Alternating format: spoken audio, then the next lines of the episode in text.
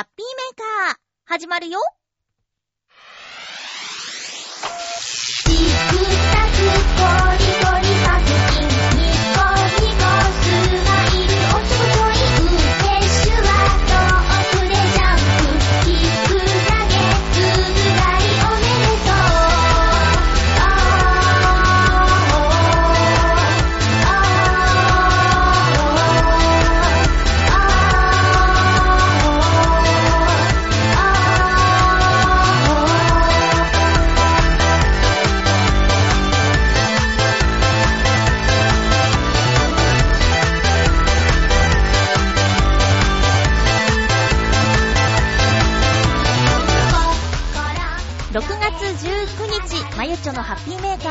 この番組は、ハッピーな時間を一緒に過ごしましょうというコンセプトのもと、ちょわへよ .com のサポートでお届けしております。収録しているのは月曜日の、ちょうどお昼を過ぎたあたりです。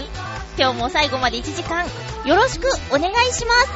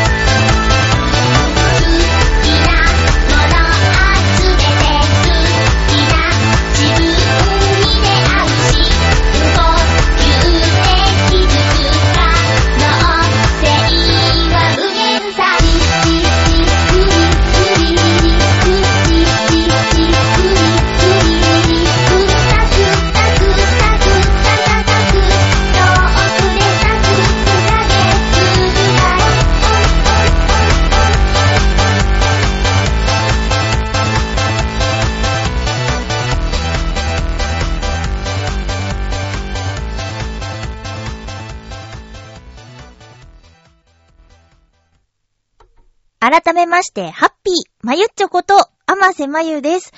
えー、っと、実は、まだテレビを見ていなくて、状況がわからないんですけれども、月曜日の朝8時ちょっと前に、大阪で震度6弱の大きな地震があったっていうことは、まず一報はね、母親からの LINE で知りました。あの、母親は岡山に住んでいるので、まあ、ちょっと大きく揺れたんだっていう話を見て、で、そっから今日は月曜日は、あの、ちょっと遠くで声のお仕事があったので、その移動中にツイッターなどなど見ると、あの、その地震の詳細、詳細というか一報があったりだとか、あと、ね、あの、先週もちょっと話題に出た、あの、ポンポコちゃんが大阪に住んでいて、なんかその時の状況をつぶやいていたりとかっていうことで、わ、大変だなって思ったんですけど、いや、先週私ちょっと変な風に喋り始めて言いかけてやめるみたいなことあったんですけどね。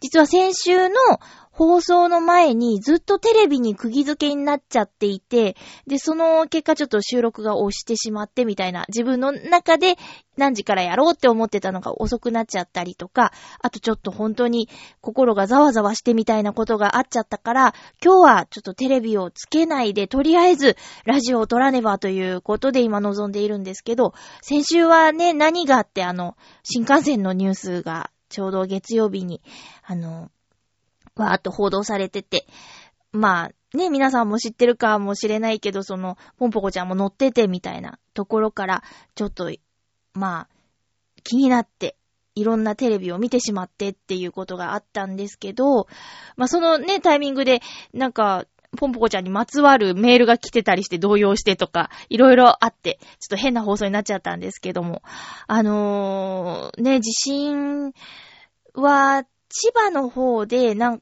かプレートが動いてるだなんだっていうのを Facebook でちょっと見かけてたりしたんですよ。書いてる方がいて。で、近々千葉でちょっとあるかもしれない、大きな揺れがあるかもしれないから警戒しましょうみたいな呼びかけをされている方が Facebook にいて、で、そうかと思って確かに最近ちょっとちょこちょこ揺れるなーなんて、準備をしないとって思っていたら、ちょっとね、関西の方で大きく揺れるっていうことがあったから、本当にいつどこで揺れるかわからないなっていうのがあって、で、自分が経験したことのある一番大きな揺れが5強だから、6弱ってそれより大きいんでしょっていうこともあって、で、朝早かったから全然詳細がわからないけど、もうこのね、お昼の頃になればいろいろ情報映像とかも入ってくるのかなと思って、で、見始めたらきっとずっと見ちゃうなと思って、今のところ何も見てない状態で喋ってるんですけど、あの、被害がね、あまり大きくないといいなとは思うんですけどね。怖いですね。うん。ほんと、備えを備えようって思っていても、実際完璧かっていうとそうじゃなくて、水は用意してあるけど、あと、なんていうか、ね、簡単に食べられる栄養補助食品的なものは、あの、普段も食べたりするから、いくつか家にあるよっていうぐらいでね、その缶詰のパンとか、缶詰のご飯とか、そういうところまでは用意してないんだけど、ね、いや、ちょっと、うん、怖いね、ほんと。オリンピックとか大丈夫なのかなって思うよね。その、結構日本は地震が多いからさ。そういうタイミングでドーンとか来たらほんと大変だもんね。いやいや、まあ、備えましょう。こういうタイミングで、改めて自分は大丈夫かな、準備できてるかなっていうことをね、やらないとなって思いますね。すいません、ちょっと触れないわけにはいかないでしょうっていうことで、ちょっと、その、収録している今朝起きた、えー、地震の話をちょっとさせていただきました。えー、っとね、まずはお知らせを多分最後にも言っちゃうと思うんですけど、いよいよ今週末となりました。浦安音楽村7。えっと、6月24日の、えー、日曜日に開催されます。場所は JR 新浦安駅からすぐのところにあるウェイブ101という場所です。大中小ホールすべての場所を使った音楽イベントになります。始まるのは14時、午後の2時です。入場は無料です。えー、っと、チョアヘヨのブースも出て、出演者インタビューなどなどする予定になっています。私は、小ホール、1丁目と言われている小ホールに出演するんですけど、出演予定時間は16時40分、4時40分。えっ、ー、と、全部の中の8番目になっています。司会はたくみさんというイケメンシンガーの方です。えっと、洋一郎さんは2丁目中ホールの司会をしています。こちらはあのえっ、ー、と、クラシック、アコースティックなえー、会場になってますんでね、こちらもぜひ行ってみてください。私は出演していない時は、えっ、ー、と、チョアヘヨブースのお手伝いをする予定になっています。あまりね、歌う前にギャーギャー言わないようにしたいなぁと思っています。ぜひ遊びに来てください。あのー、来れば楽しいと思うんでね、えー、ぜひぜひよろしくお願いいたします。そして、お知らせもう一個。えっ、と、この、音楽村の後の話なんですけど、えっと、いつだったっけ ?3 月とか2月とかだったかな？あの、めぐみさんとミッチェルさんと私でコラボの番組をやったの覚えてます？えっと、タイトル、チェミッターって言ってたんですけど、韓国語で楽しいという意味がある言葉、チェミーターっていう番組を借りで、タイトルを仮でつけているんですが、それの第2弾をやりましょうということに、ついになりました。年に3、4回やりたいねって言ってたんですけど、あの、ね、第2回目がついに開催開催収録することになったので、えー、ぜひ皆さんからですね、あの、質問やこんなテーマで話してほしいなどなどお便りを送っていただきたいと思います。えー、普段のハッピーメーカーでは、あまりしない恋愛トークなどなどですね、女3人集まって、うんたらかんたら話したいと思いますので、えー、ぜひお便りをください。よろしくお願いいたします。収録日が、えっと、26日の予定です。火曜日ね。えー、なので、えっと、それまでにですね、ぜひ、ちょあへよ、アットマーク、ちょあへよ .com の方に、あの、コラボ番組質問とか、テーマとか、あと、わかればチェミーターと書いて、えー質問などなど送ってください。よろしくお願いします。ハピメドットメールアットマーク Gmail.com いつものアドレスでも構いません。よろしくお願いします。えー、っと、先週は、うーん、初めて、チーズタッカルビを食べました。チーズ、ダッカルビ？チーズタッカルビ？なんか今、いくつか見てたんですけど、チーズタッカルビが結構多かったんだよね。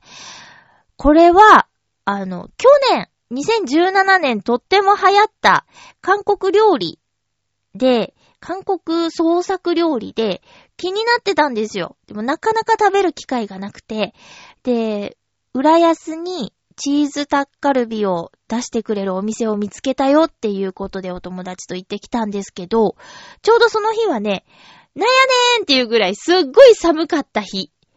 すっごい寒かった、も、ん？金曜日かな？なんか木曜金曜ってすっごい寒かったよね。で、その日に行って、まあ、暑い中食べるとね、汗だくになっちゃいそうなイメージがあったけど、こんなに寒いんだったらちょっと行ってみようかっていうことで、浦安の、おそらくあそこは東大島っていうエリアにあるオアシスというお店に行ってきました。で、ランチでいろいろセットがある中で、レギュラーメニューも昼間頼んでいいということで、じゃあ、チーズタッカルビをくださいってお願いして。で、1人前だいたい1300円ちょっと、まあ、1400円ぐらいで、2人から注文 OK っていうことで、コンロを出されて、私名前は知ってるけど、実際どんなものかはよくわからずにいたんですよ。そしたら、えっとね、まあ、そのお店によるんだろうけど、そのお店は、コンロの上に、えー四角い鉄板を乗せて、で、そこにお野菜たっぷりと鶏肉と、あとなんか真っ赤かなコチュジャンかな？コチュジャン。ドサーっといっぱい。でね、野菜はね、主にキャベツ。あと目立ってたのは、さつまいも。うん、さつまいも乗せてましたね。んで、あと、トッポキっていうね、棒状のお餅があって、あと、鶏肉。で、これをぐつぐつ火を入れていくんですよ。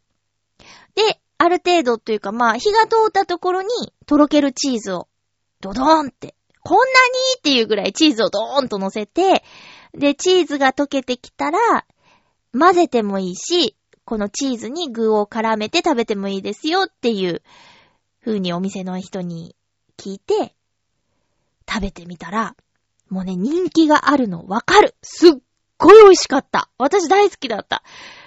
私は辛いものが苦手だから、見た目でちょっと、う、これは食べ、食べられるのか私っていうぐらいに真っ赤っかだったんですよ。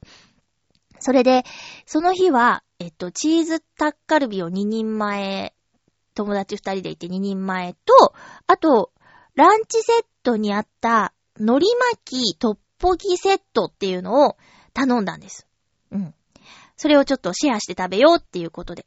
で、その海苔巻きトッポギセットのトッポギの方が辛いくらいだった。で、えーチーズタッカルビの方は見た目は真っ赤っかなんだけど、なんだか味噌のような甘さを感じたし、さらにチーズを絡めることによってまろやかになるっていうような感じでした。とはいえ、やっぱちょっとは辛いから、ちょうどいい。辛いのが苦手な私が、ちょっと辛いな、辛い、美味しいなっていうような感じのものでした。あれね、もう毎週でも食べたいぐらい、もう一回行きたいぐらいですね。夏でもいいかもしれないね。店内が冷房で冷えていたら、全然 OK。いや、人気あるのわかります。調べてみたら、なんか10代から20代の女性に人気って書いてあったんだけど、いやいや、そんなことはないです。アラフォーでも美味しかったです。多分ね、あの、お子さんでも、まあ、辛いのが全く受け付けられないっていう子は置いといて、カレーが食べられるよ、中辛のカレーが食べられるよっていうぐらいのお子さんだったら全然問題なく食べられると思います。すごく好きでした、私。なんか、最後、あの、チーズが焦げて固まってたんですけど、ちょっとゲシゲシ削って食べちゃったぐらいに美味しかったです。やっと食べられた。なんかずーっと気になってたんですよ。でね、こう、チーズタッカルビ丼っていうのはどっかで見かけたの。でも、丼じゃ嫌だって。まずは、ちゃんと鉄板の上のあのグツグツしたやつをいただきたいっていうことで、もう丼を避けてきてよかった。あれを食べないで、チーズタッカルビ丼を食べて、それでこれをチーズタッカルビだって、認識しないでよかった。ちゃんと本場のやつを食べられてよかった。って思いました。これね、おすすめです。まだ食べたことない方いたら、一度流行りに乗ってみてもいいんじゃないでしょうかって思いました。えっ、と、浦安のオアシスという韓国料理のお店は、店員さんがね、皆さんあの、韓国の方なのかな日本の方いらっしゃらなくて、韓国家庭料理のお店みたいな感じでね、うん。よかったですよ。居心地も良くて。ただね、店内 BGM が、あの、洋楽だった。なんかビートルズとか流れてて、そこはちょっとあの、韓国語の曲を流していただけると雰囲気出るかなって思いました。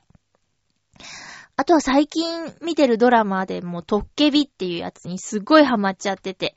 で、もう今週最終回の放送があるんですけど、もうね、トッケビの中でね、あのーサブウェイっていうね、サンドイッチのお店に行くんですよ。出演、キャラクターたちが。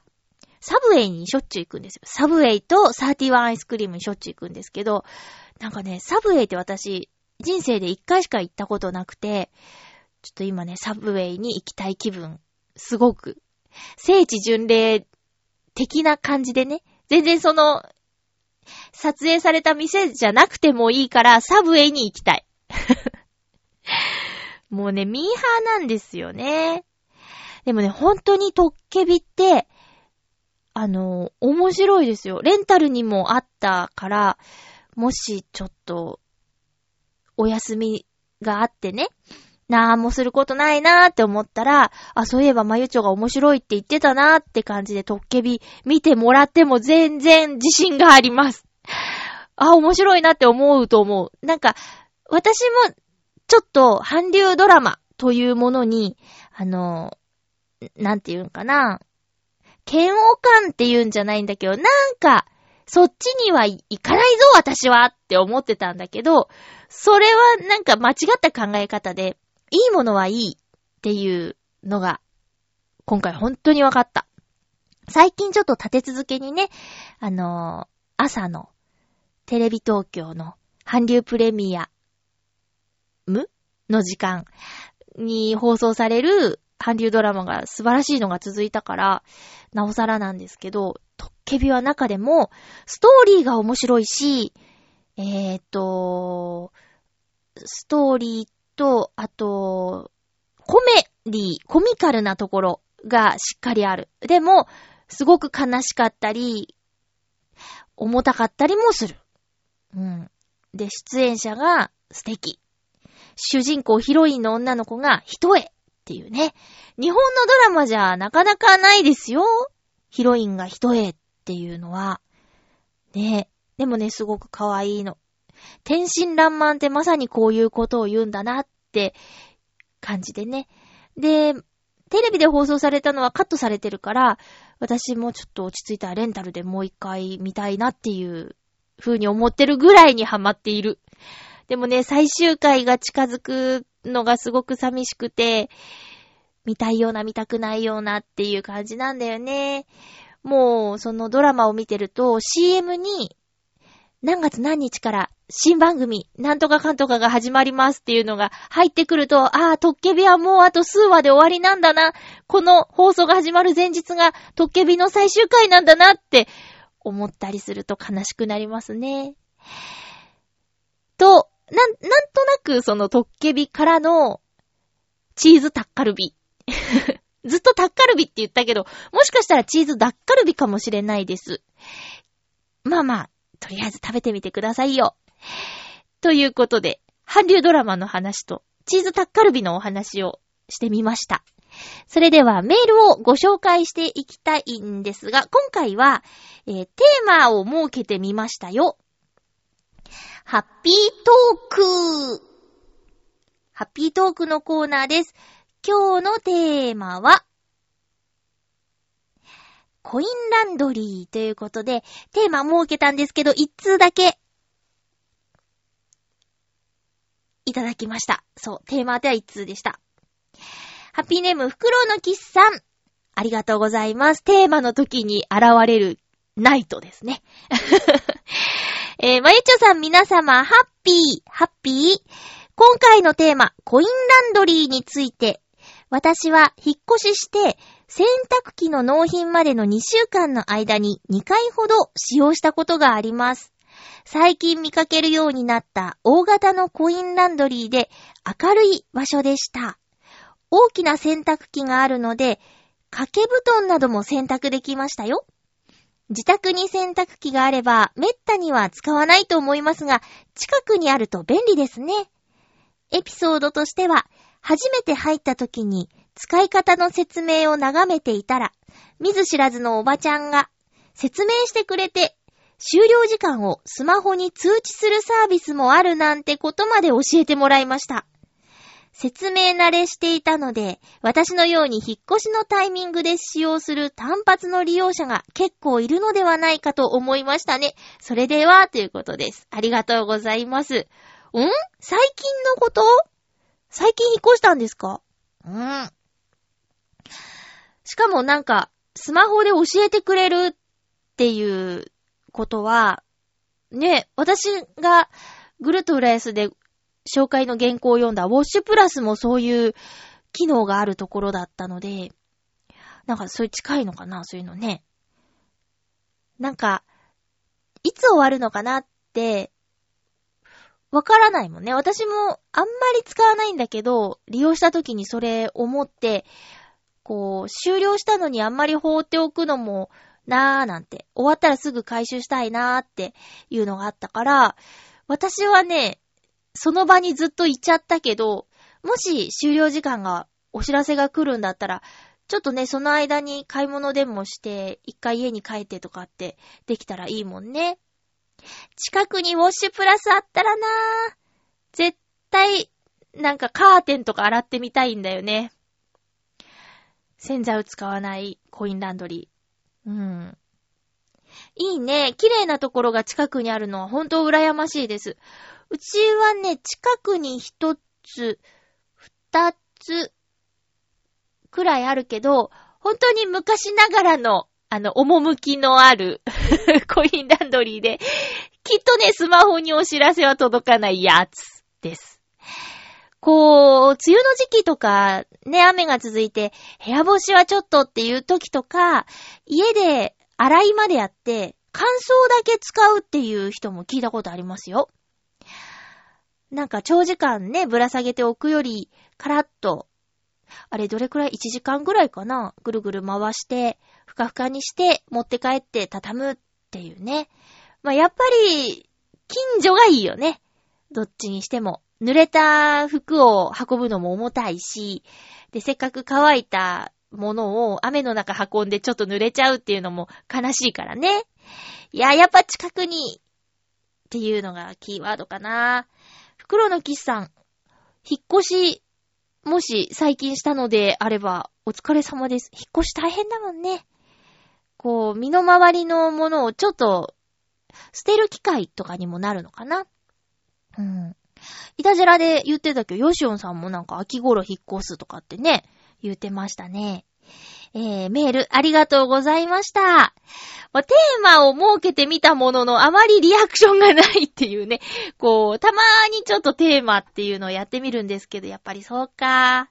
袋のキスさんは本当にテーマの時は現れてくれるんでね、ありがとうございます。助かった。いつあって嬉しかったです。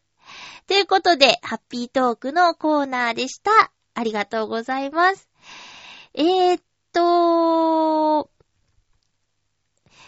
そうですね。たまには曲をとか思ったんですけど、そうね。じゃあ、たまには曲を今週末私歌うし、えー、っと、アルバムポムルズから、レインズメモリー。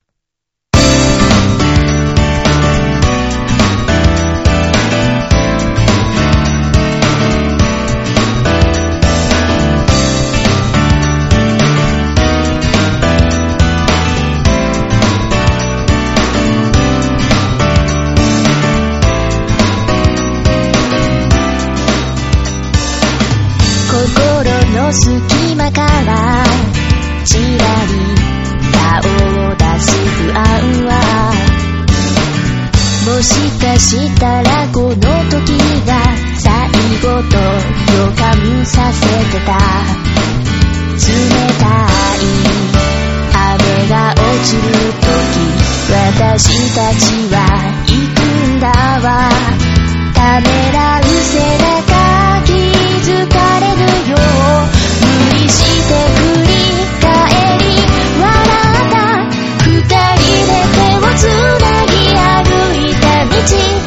明日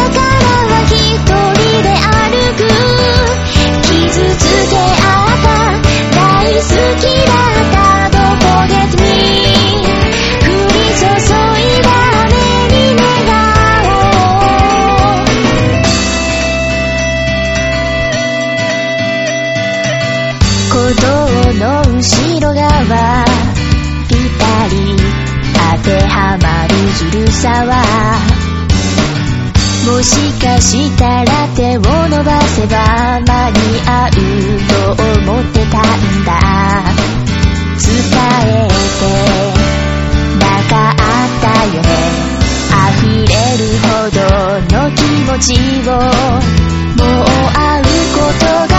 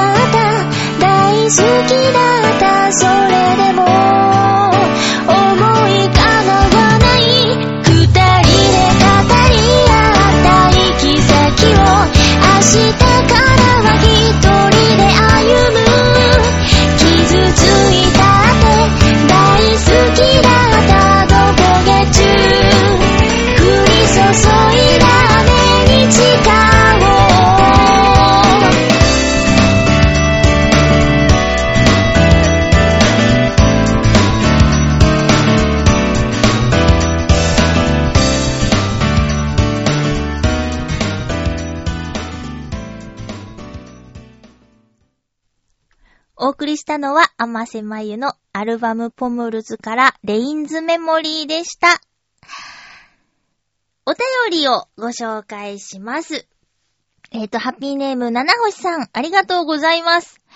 まゆちょうハッピー、ハッピー？先日、うん、間違えた。先ほど、おう先ほど、前役のお祓いに行ってきました。いつも行っている神社で行ってもらったのですが、ただ拝んでいるだけではなく、神主さんの祈祷とかに普段と違う感じを受けました。これでいいことあればなぁと思います。それでは、ということでありがとうございます。うん。えーっと、あ、なんか、マラソン？ジョギングでいつも行っている神社かな？ね前役？前役？え、そしたら、あれかい？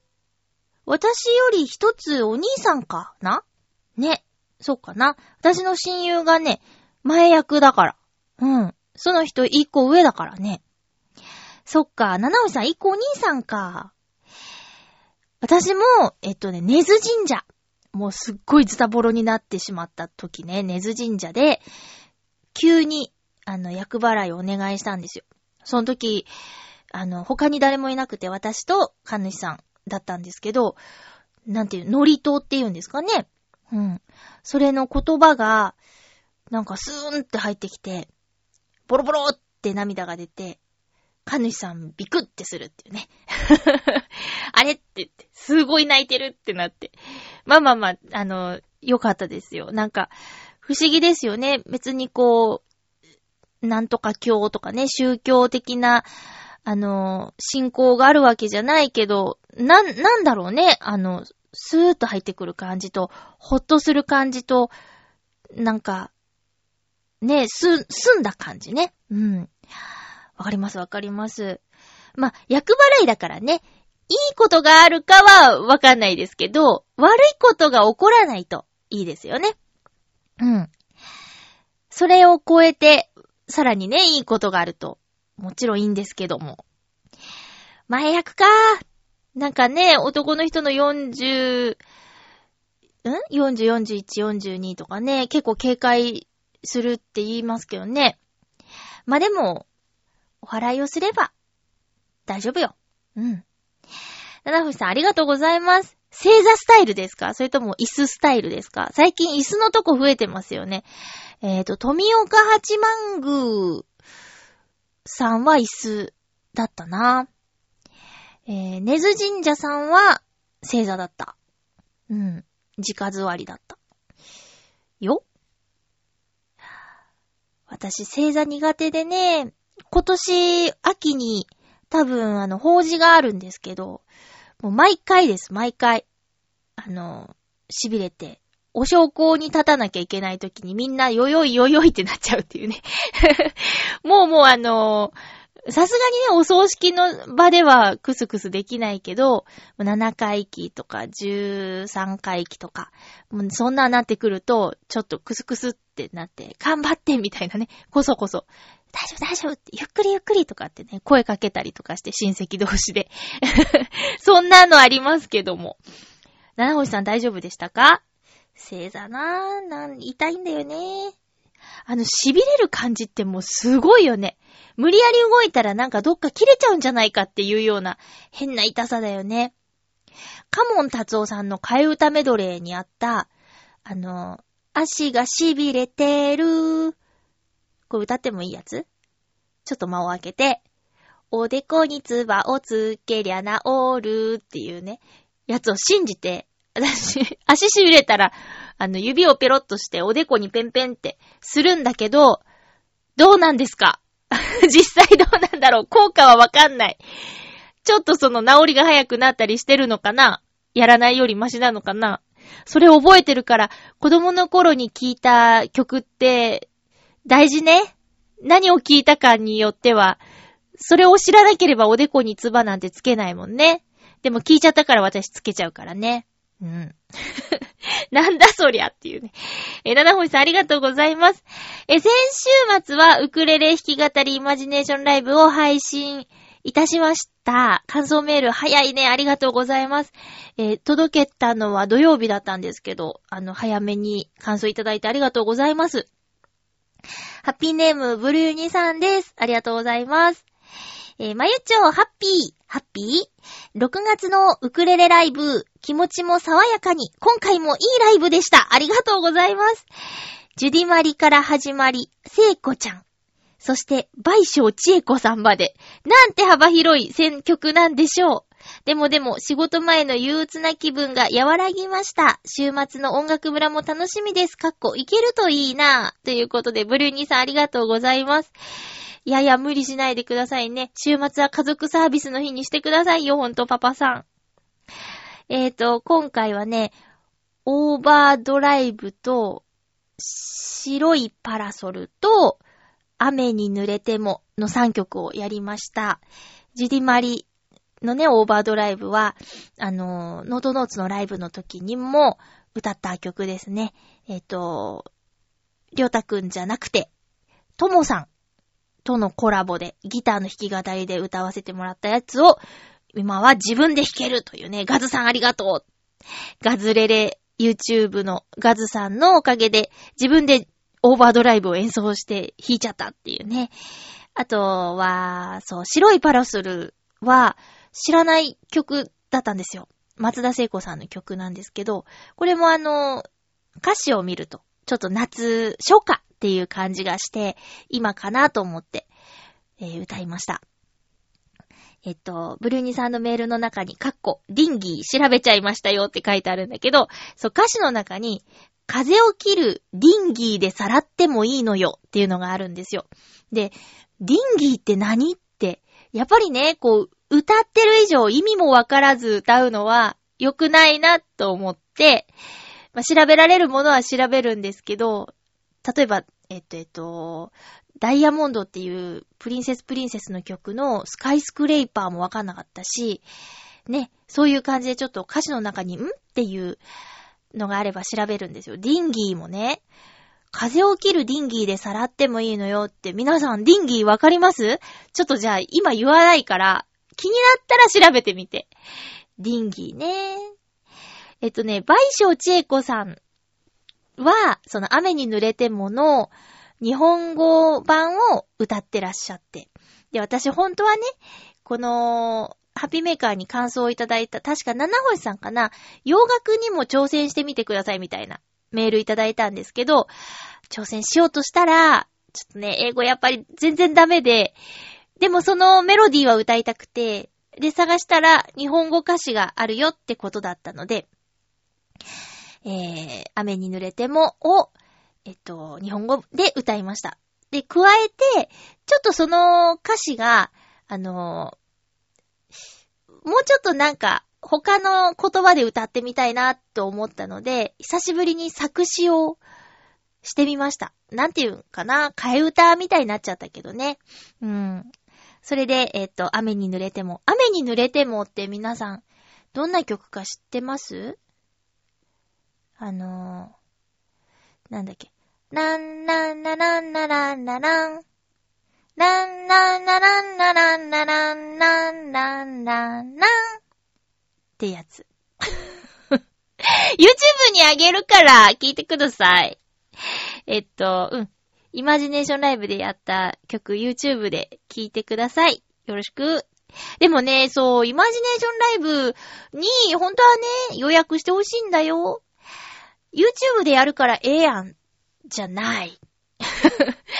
違いは、やっぱあのー、切れ目なく20分間やり通すっていうところなんですよね。YouTube は1曲ずつじゃないですか。で、MC もないし。で、ね、イマジネーションライブはほんとライブ、ライブです。うん。ライブの模様を録音したものです。よ。うん。な、なんか需要ないんかな？なんか、ね。ぶっちゃけ、5人も聞いてくれてないからね。なんかね、寂しいけど。でもそんな中で、こう、聞いてくれてる方の、プレッシャーになっちゃってたら申し訳ないなと思って。俺が聞かないと、まゆっちょかわいそう、みたいなね。え、そんなに聞いてないの？誰も聞いてないの？みたいな。お、俺が聞かなかったら、ちょ、かわいそうじゃんってね。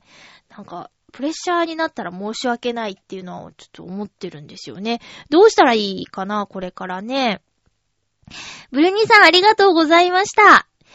とりあえず続けるけど、うん、あの、無理しないでください。もろもろ。ほんといつもありがとうございます。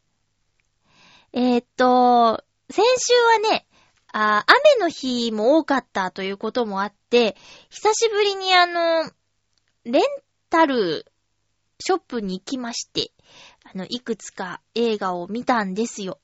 で、ゲオっていうね、レンタルショップでは、新作も含めて5本借りると1000円で見られるっていうね、いいでしょ。で、うんとね、借りたのが、散歩する侵略者。これ映画館で見たんだけどめちゃくちゃ良かったからもう一回見たいと思って。散歩する侵略者と、えっと、先生っていうのと、あと、キングスマン2ゴールデンサークル。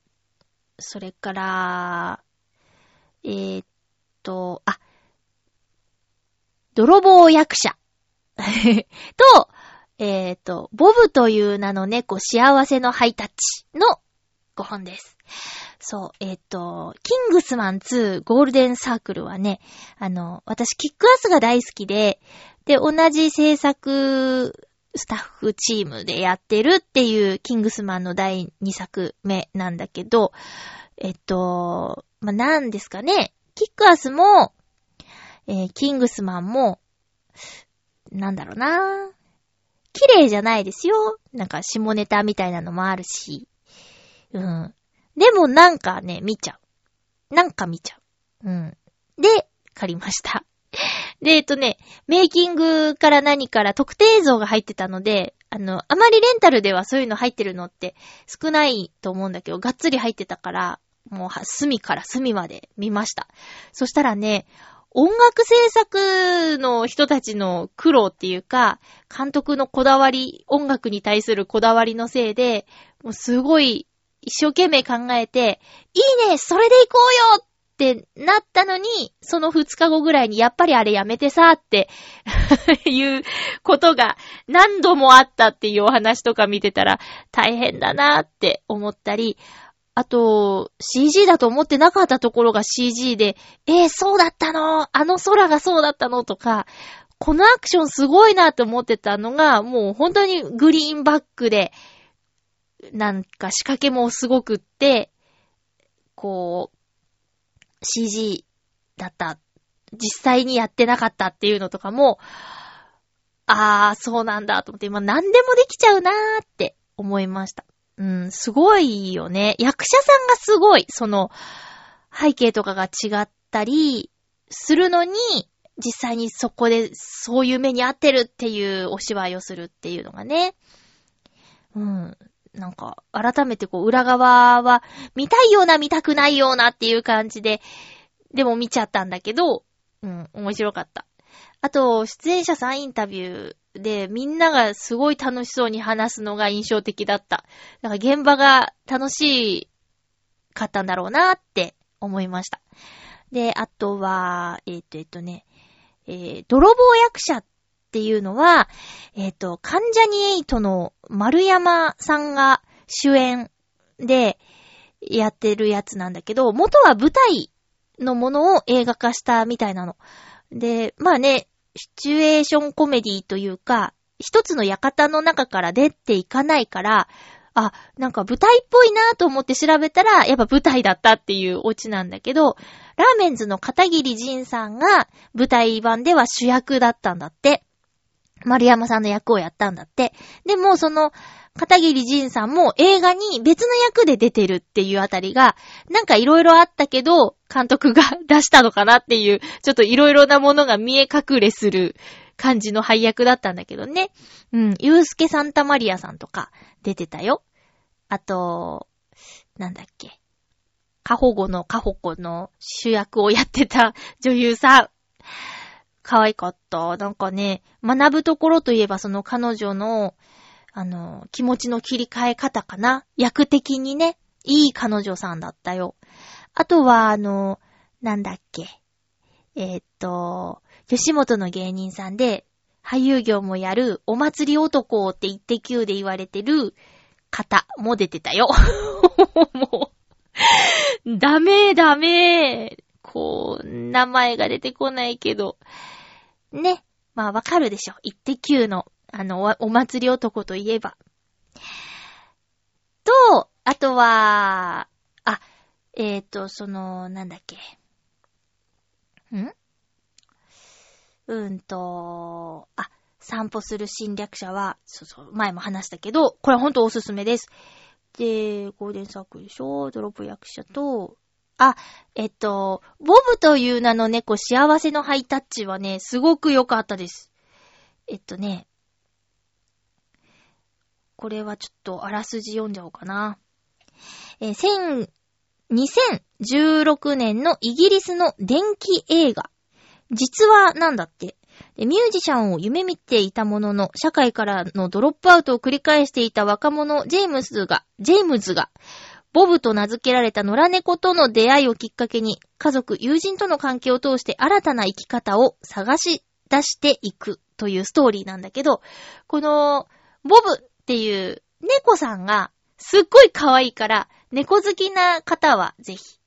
で、あの、ジェームズさんは、まあ、一言で言うと、お薬をね、えー、やってしまって、それから、克服したいって頑張ってるんだけど、いろいろうまくいかなくてっていうところで、ちょっとね、あの、目を覆ってしまうような、覆いたくなってしまうようなシーンもあるんだけど、トータルですごくいいお話だった。と、猫さんがとっても可愛かったです。こう、虎猫さんかな？いわゆるね。チャトラさんの猫が出てくるんだけど、なんか日本にいそうな猫さんの顔をしているのよ。なんか海外の猫さんでもっとキュッとした感じの印象があるんだけど、柔らかい猫さんでね。うん、すごく良かったですよ。実は、なんだよね。うん。だからエンドロールで、ちょっとこの本当の二人の写真が出てきたりとか、するみたい、する、するみたいで見たんだけど、するんです。うん。だからそれも楽しみに。えー、家族で、あー、ちょっときついかな。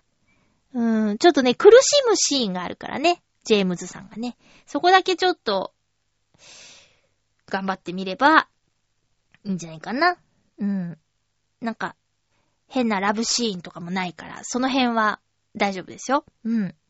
それから、あ、そう、先生。これを話したかった。先生っていうのは、えっと、広瀬すずちゃんと、なんだっけ、生田斗真さんが主演の少女漫画原作の実写化なんですよ。でね、私は、こう、何年前かな ?3 年ぐらい前に先生をすごく勧められて、全部貸してもらって読んだことがあって、で、おーと思って、そうかって。まあ、すごく古い作品なんだけどね。全20巻で。まあまあ面白かったんです。生徒と先生の恋愛ものなんですよ。うん。で、それを去年かな？えー実写化されたものが、えーレンタルになってて。まあまあ、あのー原作好きだったから、ちょっと見てみようかなって思ってみたら、やっぱりね、あのー20巻分を2時間にまとめるのは不可能だということですね。うん。で、やっぱね、原作好きだと、実写は、あの、それを超えてくることはまずないっていうことと、ね、えー思い入れが強ければ強いほど、ちょ、覚悟してみるべき。うん。あとはもうね、ほんとこれ究極なんだけど、原作を知らない方が幸せだと思っちゃうことが結構ある。なんか、原作のものの実写化って結構多いじゃないですか。で、バクマンっていうコミックを実写化したでしょ？なんだっけ？えっ、と、ね。もう、なんだっけね。名前が出てこないや。うん。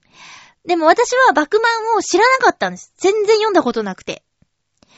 で、誘われて映画行ったんだけど、その誘ってくれた人は、バクマンが大好きだったんですよ。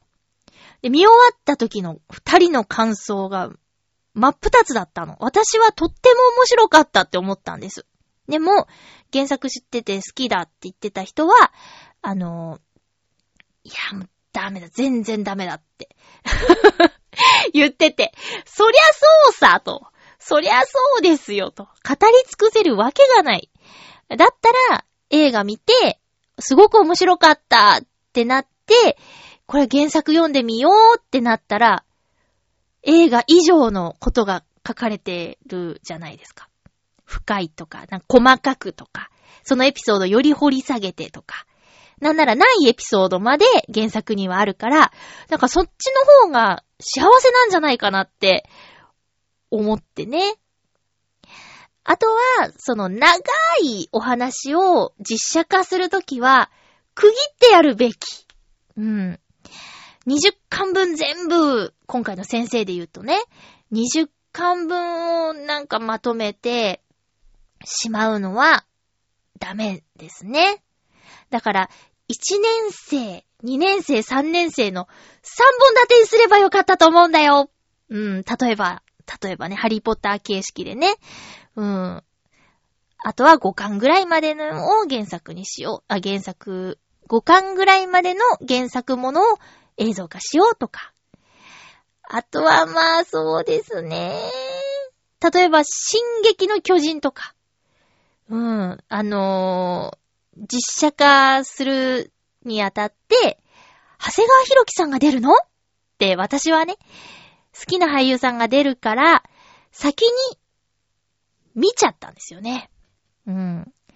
で、映画見たら違うってなっちゃうから、あれはもうほんと大失敗。何にも知らずに見に行ったら、ああ、そういう話なんだって思えたのに、なんか、やっぱね、原作を知ってから見ると、なんか違うってね、やっぱなっちゃう。ただなんかね、わかんないですよ。私、知らないから、原作知らないからわかんないけど、銀玉を見に行ったとき、福田雄一監督のね、銀玉の実写版を見に行ったとき、銀玉大好きな人と見に行ったんですよ。お兄さんと。そしたら、あのーその人もすっごい面白かったって言ってたの。だから、原作の実写化自体がダメなんじゃなくて、やっぱり作り方の問題なんだよねって思った。だからやりようによっては実写化がうまくいく場合だってあるんですよ。当たり前か。そんなのは当たり前なんだけど、でもほんとそう思った。ただ私はいろいろなことを知らなすぎて、あ、でもあれだな。あの、ママレードボーイは知ってるけど、実写見てないよ。ただ、もしかしたらレンタルになったら、こう指の隙間から見るかもしれないけど、いやーでもどうだろうね。うーん。少女漫画を原、の実写化で言うと、すごく見てたのは、あの、あ、天使なんかじゃないとか。あれを、もし実写にするんだったら、絶対1、2、3年生で分けてほしいと思うし。あ、そういえばあの、え、実写にするのって思って、まだ見てないやつがあった。魔女の宅急便の実写。私は、あの、ジブリの魔女の宅急便が全ての始まりだからね、声のお仕事をする、しようと思ったのの。だから、何回も見ちゃってるし、アニメ映画を。小説も読んだし、うーん、実写どうなんだろう。ちょっと見てみようかな。とりあえず予告編で見た飛行シーンが、うーんってなっちゃったから、映画館には行ってないんだけど、ちょっと忘れていたな。あとは皆さん、あ、ちょっとわかんない。来るかなメール。来週、あの、原作が好きで、実写化されて、っていう話を。良かったとか、なしとか、えー、原作の実写化について。っていうテーマで。どうでしょう。うん。私ね、なんだっけ。あの、NHK かな。なんかね、キテレツ大百科。の実写版を見たことあるんですよ。た、多分ね。まだあの、岡山にいる時だから高校生の時とかだと思うんだけど、コロスケだけ、そのアニメの絵で CG で出てきて、で、あとのみんなは実写で、うん、出てきてて。それはテレビだったけど、面白かったと思う。多分。うん。そんな気がする。あと何がある？うーん。あ、わかんないけど、なんか、キャシャーンとか、そのあたり。ヤッターマンとかもやったんだっけ？実写化。ね、ああと、もうほんとし、なんだっけ？あの、テラフォーマーズとかも原作あるんだっけ？ね。うん。いろいろ、いろいろあるよね。だから思い入れが強ければ強いほど、実写を見るときには、優しい気持ちで。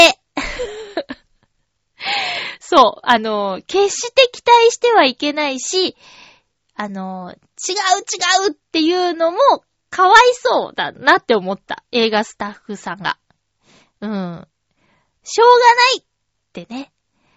ただもう、キャスティングぐらいは頑張ってほしかった。あの、ただ、広瀬すずちゃんのあの、主人公は、うーん、そう、もっと地味なイメージはあったけど、でも、なんか喋り方とか、雰囲気みたいなのは、なんか、寄せているって思ったけどね。